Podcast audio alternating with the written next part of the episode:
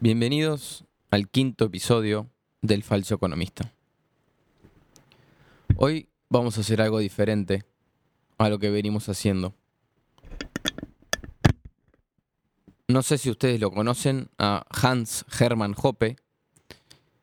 Él eh, era un economista alemán, creo, de la escuela austríaca, que bueno, escribió muchos libros y hizo un montón de cosas.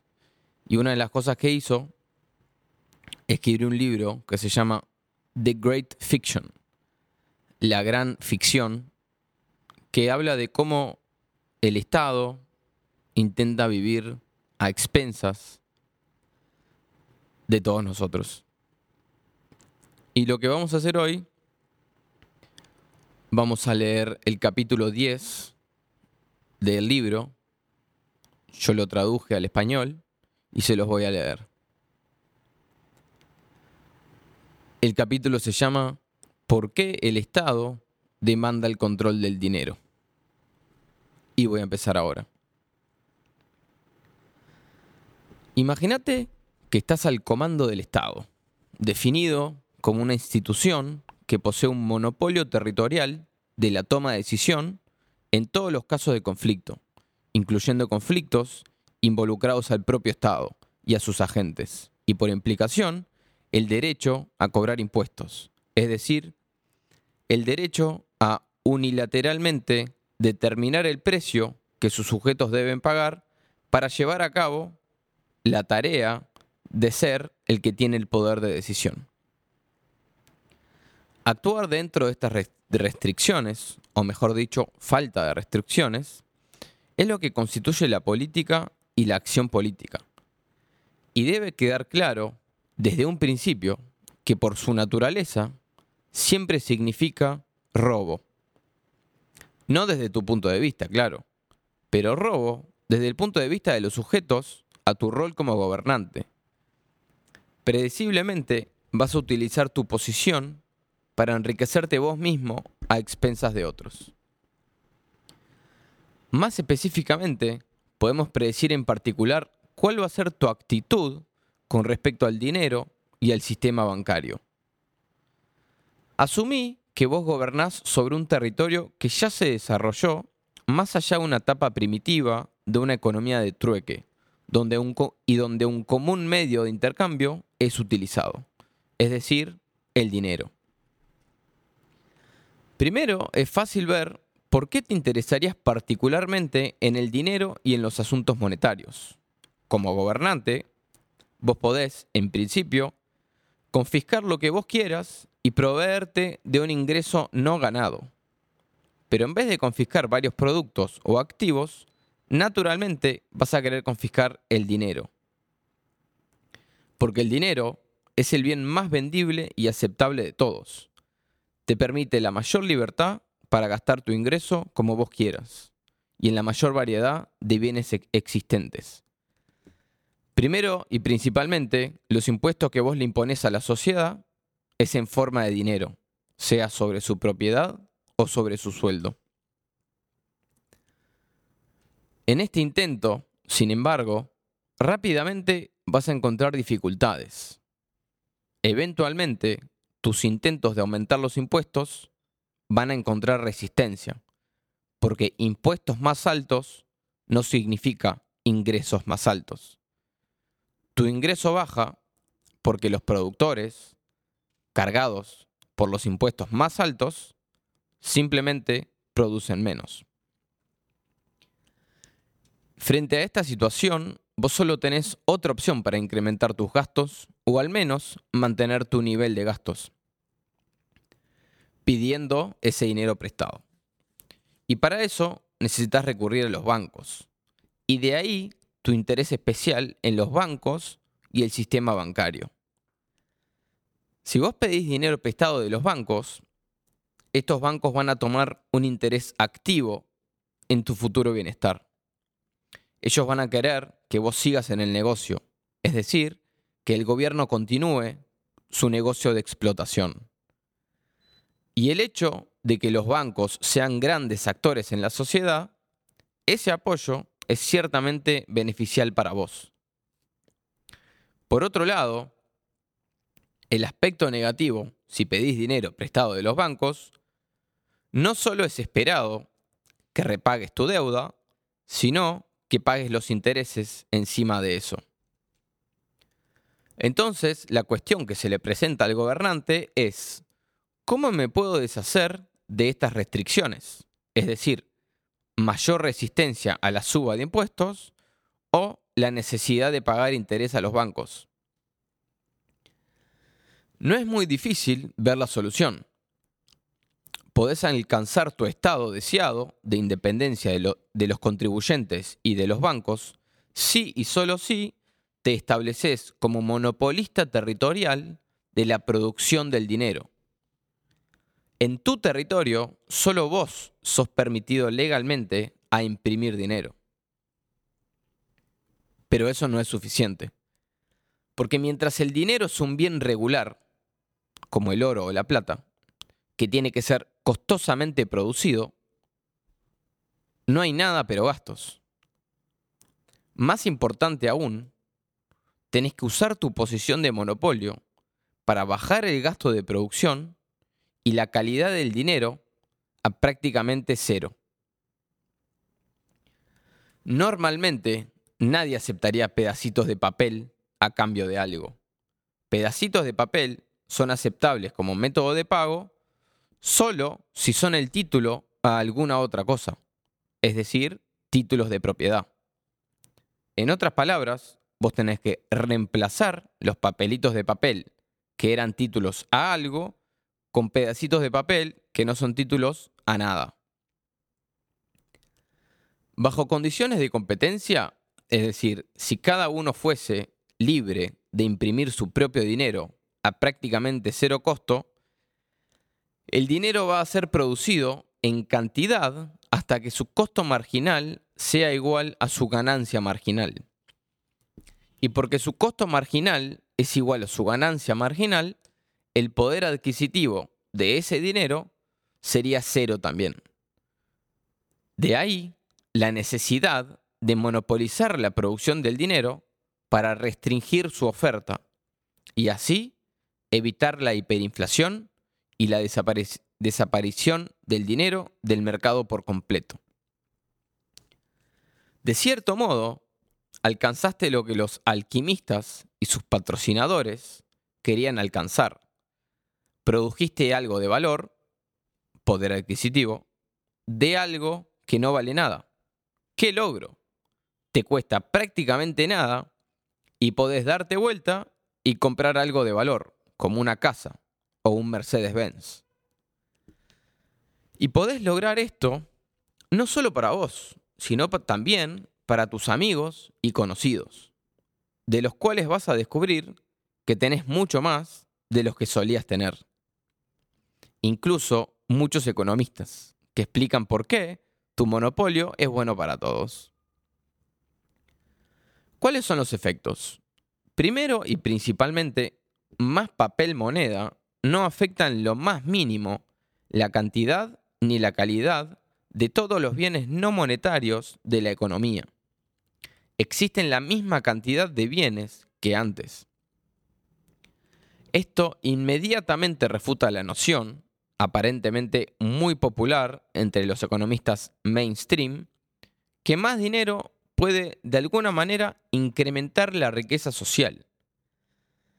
Para creer esto, como todos los que proponen que una política de dinero fácil es una forma eficiente y socialmente responsable de salir de los problemas económicos, tenés que creer en la magia.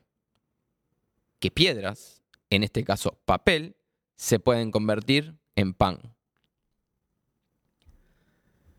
Muy por el contrario, ese efecto del dinero que imprimiste tiene dos puntas.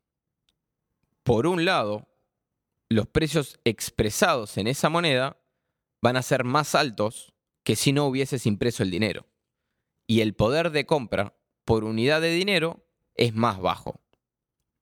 En una palabra, el resultado va a ser inflación. Más importante, sin embargo, mientras la mayor cantidad de dinero no incrementa o reduce la cantidad total de bienes reales en existencia, el dinero redistribuye esos bienes a favor tuyo y de tus amigos y conocidos. Es decir, los que reciben el dinero primero. Vos y tus amigos son relativamente enriquecidos, o sea, son dueños de una mayor parte de los bienes reales, a expensas de empobrecer al resto, que como resultado tienen menos. El problema para vos y tus amigos con este arreglo institucional no es que no funciona para todos. Funciona perfectamente, siempre para la ventaja tuya y de tus amigos y a expensas de otros. Todo lo que tenés que hacer es evitar la hiperinflación. Porque en ese caso, la gente evitaría usar el dinero y se refugiaría en bienes reales, robándote tu varita mágica. El problema con el monopolio del papel moneda, si hay uno, es que este hecho va a ser notado inmediatamente por otros como la gran estafa que realmente es. Pero este problema puede ser solucionado también.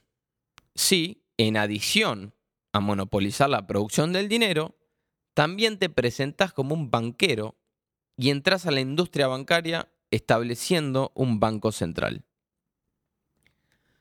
Como vos podés crear dinero de la nada, vos también podés crear crédito de la nada.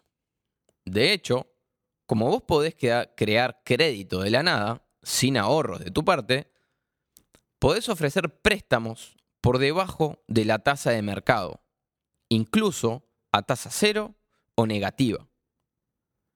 Con esta habilidad, no solo tu dependencia previa de los bancos se elimina, sino que podés hacer a los bancos dependientes de vos y podés establecer una alianza permanente entre los bancos y el Estado. Ni siquiera tenés que envolverte en el negocio de invertir los fondos vos mismo. Esa tarea y el riesgo que conlleva se lo podés dejar a los bancos comerciales. Lo que vos, tu banco central, necesitan hacer es lo siguiente.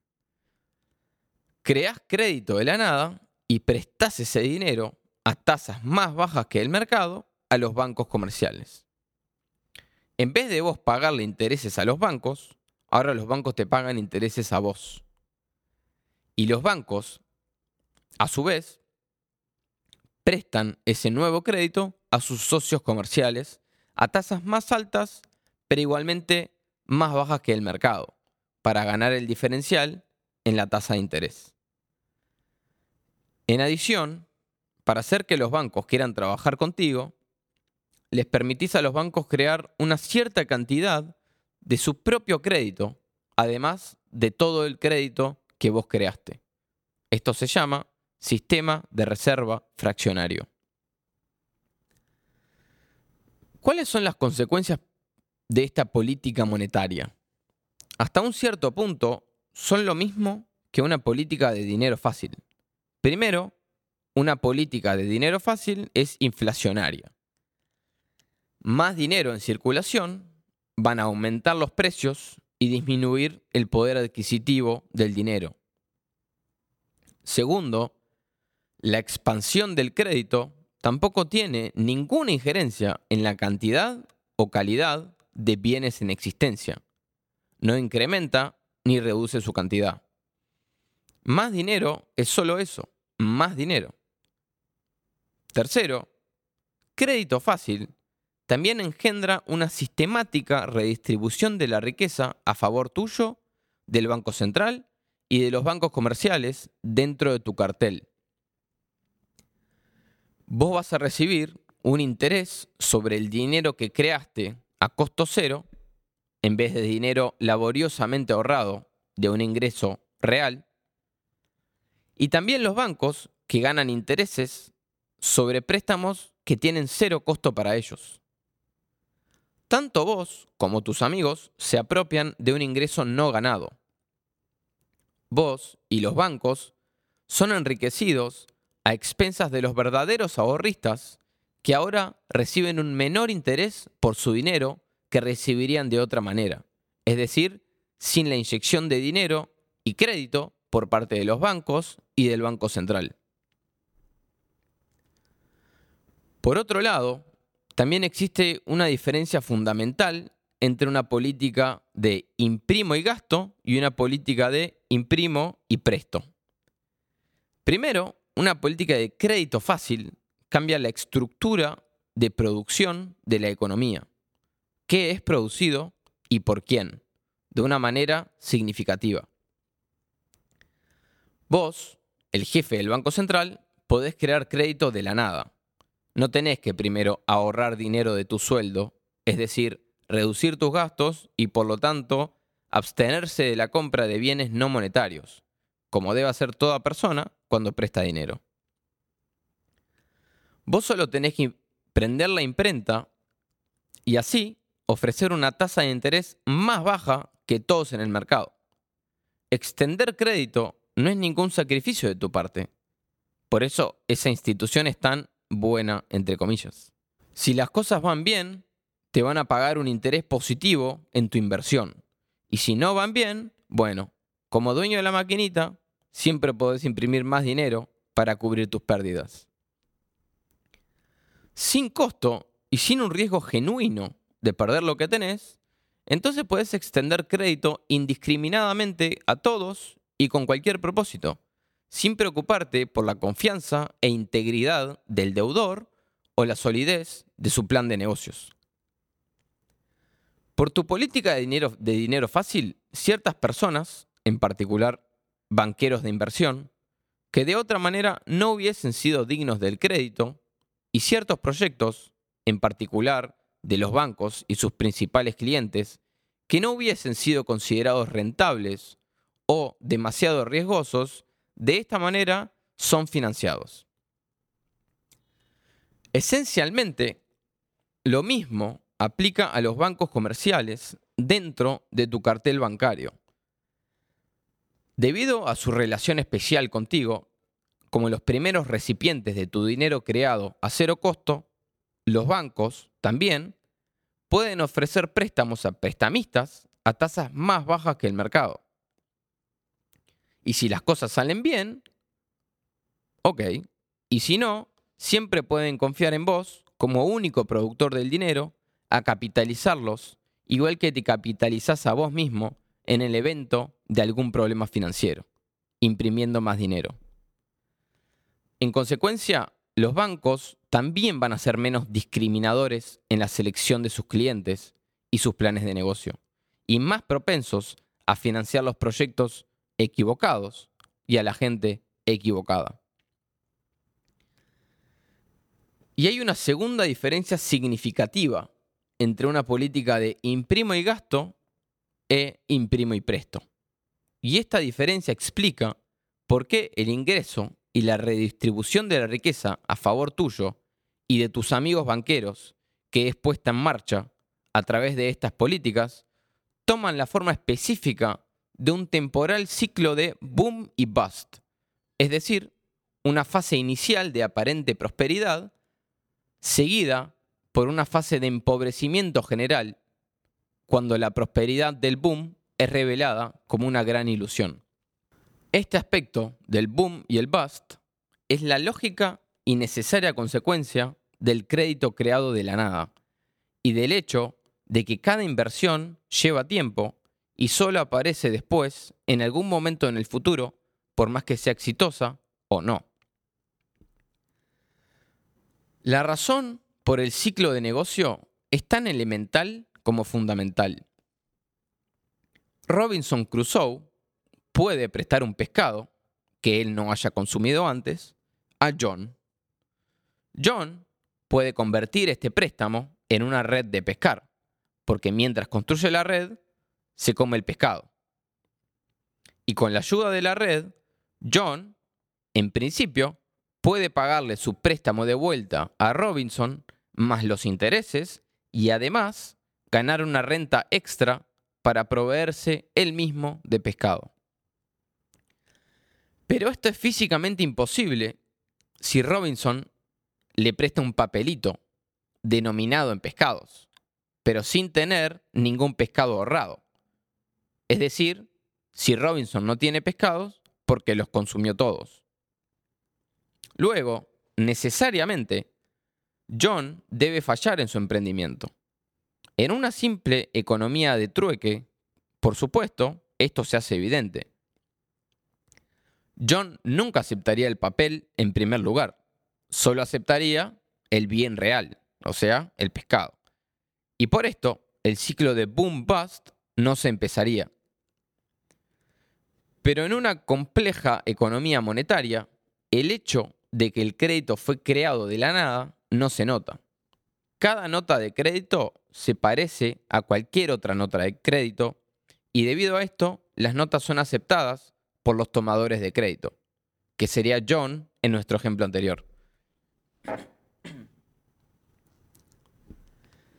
Esto no cambia el hecho fundamental de que nada puede ser producido de la nada y que proyectos de inversión financiados, no por ahorros, sino por dinero inventado, deben fallar. Pero sí explica por qué un boom, definido como un nivel incrementado de inversión, acompañado por la expectativa de un ingreso y riqueza futura más elevados, puede ponerse en marcha. También explica por qué toma un tiempo hasta que la realidad se hace aparente y revela la ilusión por detrás de todo. Pero ¿qué es una pequeña crisis para vos? Incluso si tu camino hacia la riqueza es a través de repetidas crisis, causados por tu monopolio de papel moneda y políticas monetarias, de tu punto de vista, del punto de vista del gobernante y el jefe del Banco Central, esta forma de imprimo y presto distribuye la riqueza a favor tuyo y de tus amigos banqueros, por más que no sea tan inmediata como la política de imprimo y gasto. Y aparte es preferible, porque es mucho más difícil de reconocer para el público. En vez de aparentar como un fraude y un parásito, adoptando una política de crédito fácil, podés inclusive pretender que estás sacrificándote para invertir en el futuro, en vez de gastarlo en frivolidades presentes, y curando crisis económicas, en vez de causarlas. ¿Qué mundo el que vivimos?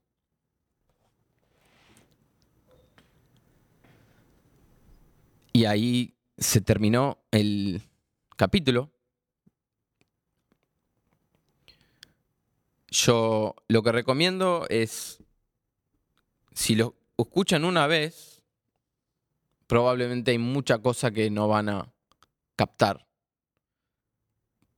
Entonces, recomiendo escucharlo por lo menos dos veces y van a captar básicamente cómo funciona el sistema de hoy en día. Les agradezco mucho que hayan escuchado y los veo en mi Instagram, el falso guion bajo economista.